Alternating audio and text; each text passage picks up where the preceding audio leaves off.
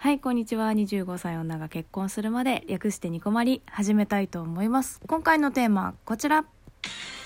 読書感想トーク配信中ということで今週のお題トークでございます今回はですね素敵な本屋さんに立ち寄った話をしてもいいでしょうか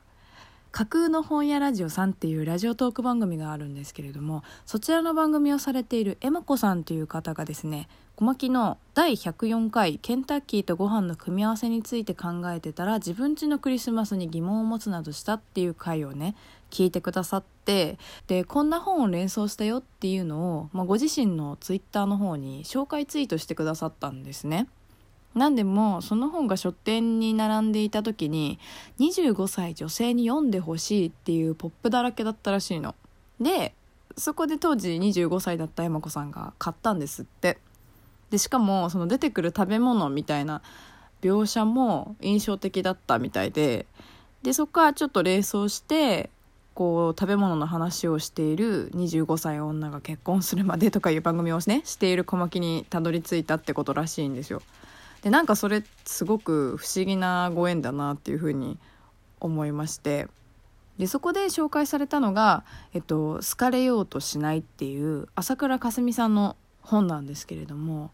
もうね小牧気になりすぎて買ってしまいました。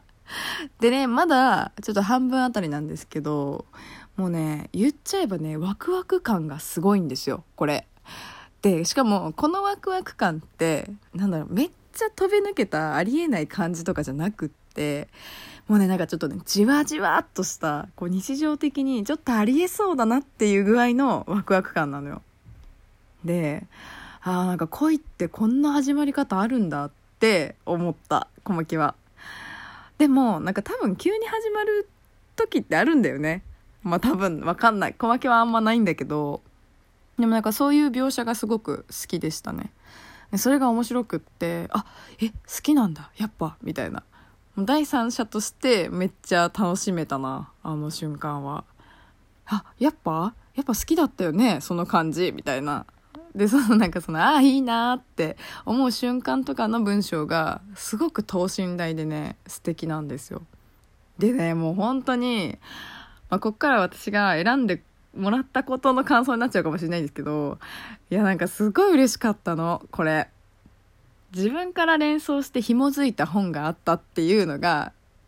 いや、ね、すごい嬉しかったんですよね。だからもうエマ子さんに軽率にあのコーナーやってほしいみたいなことを言ってしまったんだけどもそしたらエマ子さんがねあの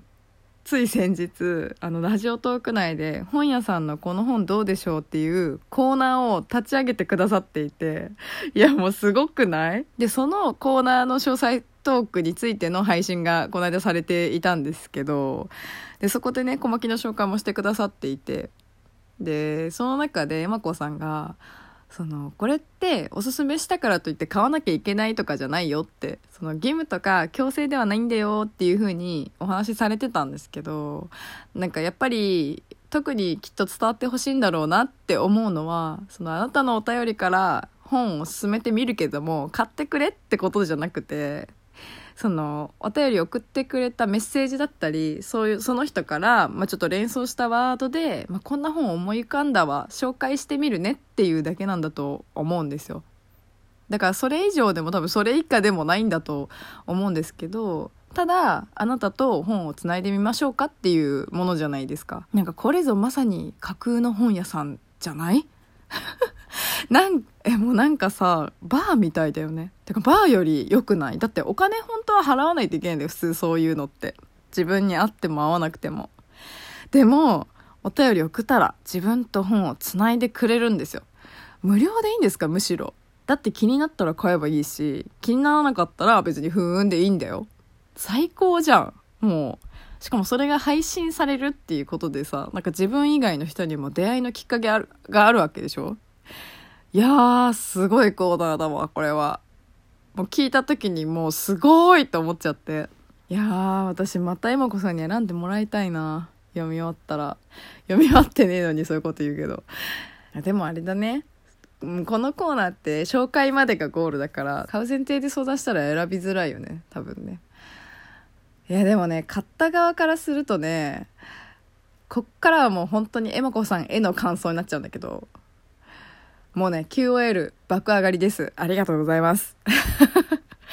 あのね小牧本当に最近マジで本読んでなかったんですよ。で最近って言っちゃいけないね。多分ざっと10年以上くらい読んでなかったんです実は。でもさふと私との共通したワード感だったりとか、まあ、連想したものみたいなのが重なったからっていう理由で、まあ、ご自身のツイッターでさやっぱ本を並べてくださったわけじゃないですか。でそれをもう本当に私が気になって手に取ってみたくなったっていうだけだったのでその、まあ、えまこさんがちょっと買わせてしまったなって思わないでほしいなとは思うんですけどでもねこれ本当に本読まない人にはめちゃくちゃありがたいきっかけになります。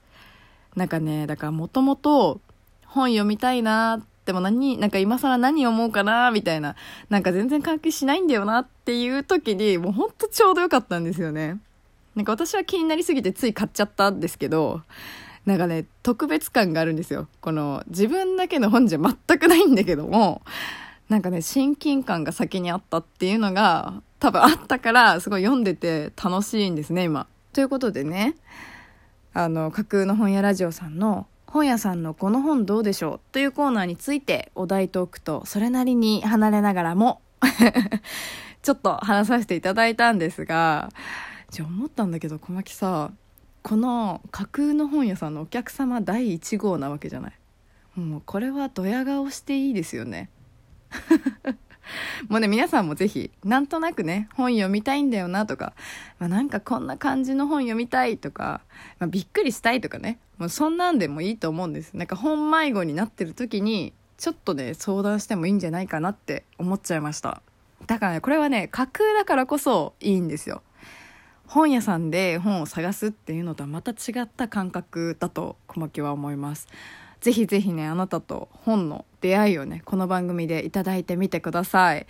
架空の本屋ラジオさんと、あとコーナー説明の回の方も詳細に載せておきますので、ぜひぜひ見てみてください。ということで、もうね、めっちゃ読書感想トークって感じじゃなかったんですけども、まあ、この本に出会わせてくださったエマ子さんにも感謝っていう話でございました。はい。こんな感じで今回はこの辺にしようと思います。ではでは次回もラジオトークにてお会いしましょう。小牧でした。またね